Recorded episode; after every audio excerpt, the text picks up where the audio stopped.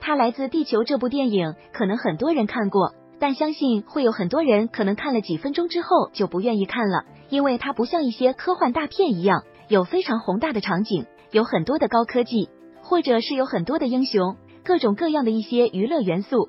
它是改编一个科幻电影编剧生前完成的最后一部小说，长度居然没有九十分钟，投资更加是只有一万美元，这对美国电影来说等于说是不花钱拍出来的。因为美国电影一般 B 级电影也要几千万美元，大片的话那都要一两亿美元，甚至于更多。这部片子几乎没有投钱，但是却被很多的影迷称为是二零零七年的最佳科幻电影。为什么投资这么便宜？从头到尾，除了一开始在房间门口搬东西，其他的场景几乎就是在一个燃烧壁炉的客厅当中，几个哈佛大学教授参与的一个谈话节目，从头到尾都是谈话。里面包含了历史学、生物学、心理学、生理学、宗教等各方面的讨论。那这部看上去非常简单的一部低成本电影，为什么那么多人对它的评价那么高？这部电影我看过，涉及人类是如何在地球上出现的这样一个话题。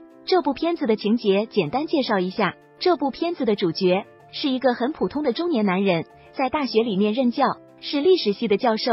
片子从他辞职准备搬离他所在的地区开始，其他的一些同事来给他送行，发生了这整部片子里面的谈话。在给他送行同时，里面有历史学家、宗教学家、生物学家、心理学家，每一个都是知识渊博。他们在搬的时候就发现，他放在车上准备搬走的东西里面有梵高的画，还有中世纪的弓箭，还有一些史前的物品。这个时候就有人开始好奇，然后。这个主角叫约翰奥特曼，就告诉大家他活了一万四千岁。他告诉大家之后说可以像游戏一样，大家可以提问。毫无疑问，当他说自己一万四千岁的时候，所有的人，这些学问渊博的人都不会相信。现在的问题就是，他说我活了一万四千岁，你们可以提问来反驳他所说的这件事情。在他对同事说活了一万四千年之后，整个电影就开始了一个悬念。所有的观众都希望知道他说的是不是真话。当然，我们宁愿相信这个主角说的是真话。在片子里面，他这些同事不断的给他提问，这些问题都是要让他所说的一万四千岁被推翻。这个人非常冷静的回答了每一个人的问题，然后他还讲述了一些自己在活了一万四千年这个过程当中所经历的一些事情。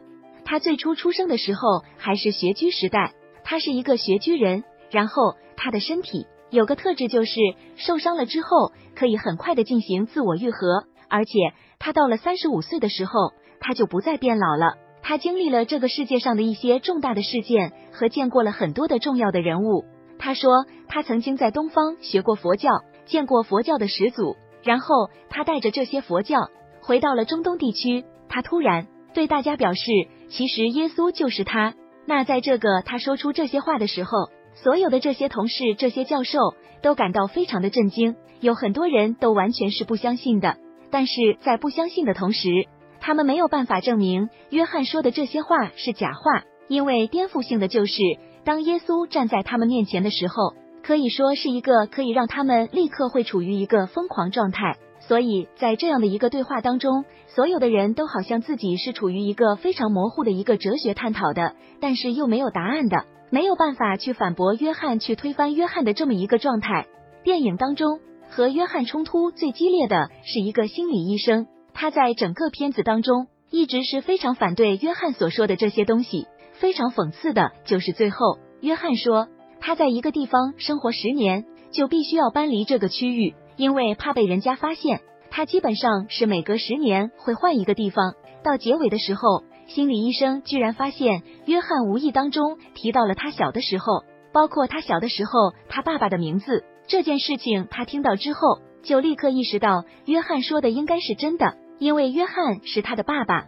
过了那么多年，他都已经成了一个老者，而约翰本人还是三十五岁的模样。这样一来，也就证明了一件事情：约翰所说的活了一万四千年，从远古时代一直活到现在是真的。这件事情把这个心理医生整个人生给颠覆了，整个世界被颠覆了。后来印象当中，应该是他心脏病发作死掉了。其中还有一个女同事，也是一个教授，在这个片子里面对约翰并没有提出任何的质疑。他最后好像是跟着约翰一起离开。有的人觉得这个女教授其实也是约翰的同类，也是活了很多年。因为约翰当中曾经提到过，他曾经碰到一个他的同类。看到这部片子之后，我觉得他给我的一个最大的一个想法就是，这个编剧到底是站在进化论这一边，还是站在创造人这一边？如果说单纯的进化论来看，约翰从学巨人开始到现在活了一万四千年，没有任何的一个改变，而且他说耶稣就是他本人，而圣经所有内容他都知道。这个编剧有的时候感觉他是倾向于进化的，后来我又在想，他有可能是倾向于创造，因为如果是进化论的话，是不可能出现这样一个生存这么长时间的一个人。有一个人留了一个言，写的非常的好，而且非常贴近文明的起源。他说看过之后，延伸出很久没有去想过的问题：时间的无始无终，空间的无边无际，地球只是浩瀚宇宙中的一粒尘埃。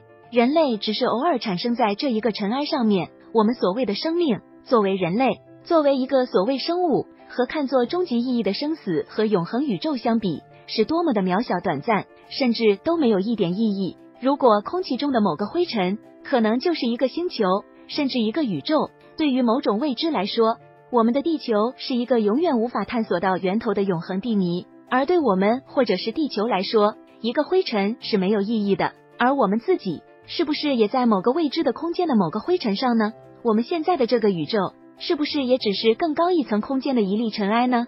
时空和存在应该是人类的终极探索吧？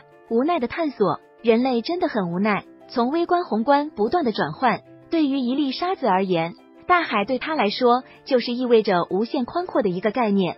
那对于我们人类来讲，我们现在对宇宙的认识，其实就是一粒灰尘和一个大海之间的这样一个相同的关系。有的时候想想地球，我们所生存的地球，我们仅仅只是了解很渺小的一块。到目前为止，地球上面最深的一个洞，一个小小的洞，俄罗斯人打下来的一个洞，才一万两千米，十二公里，而我们到达地心的距离是六千公里。也就是说，其实对于地球来说，人类都没有开始进行探索，何况是远离地球的宇宙。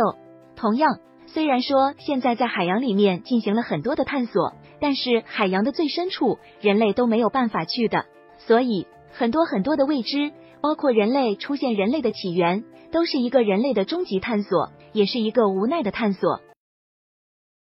Fourteen thousand years didn't make me a genius. I just had time. Time. Can't see it again. Remember your father. I seem to remember a, a figure. Perhaps an older brother, a social father, maybe. Well, no matter. I could scarcely remember mine. Do you feel a vacancy in your life about that, John? Uh, something you wish could be filled by a face, a voice, an image?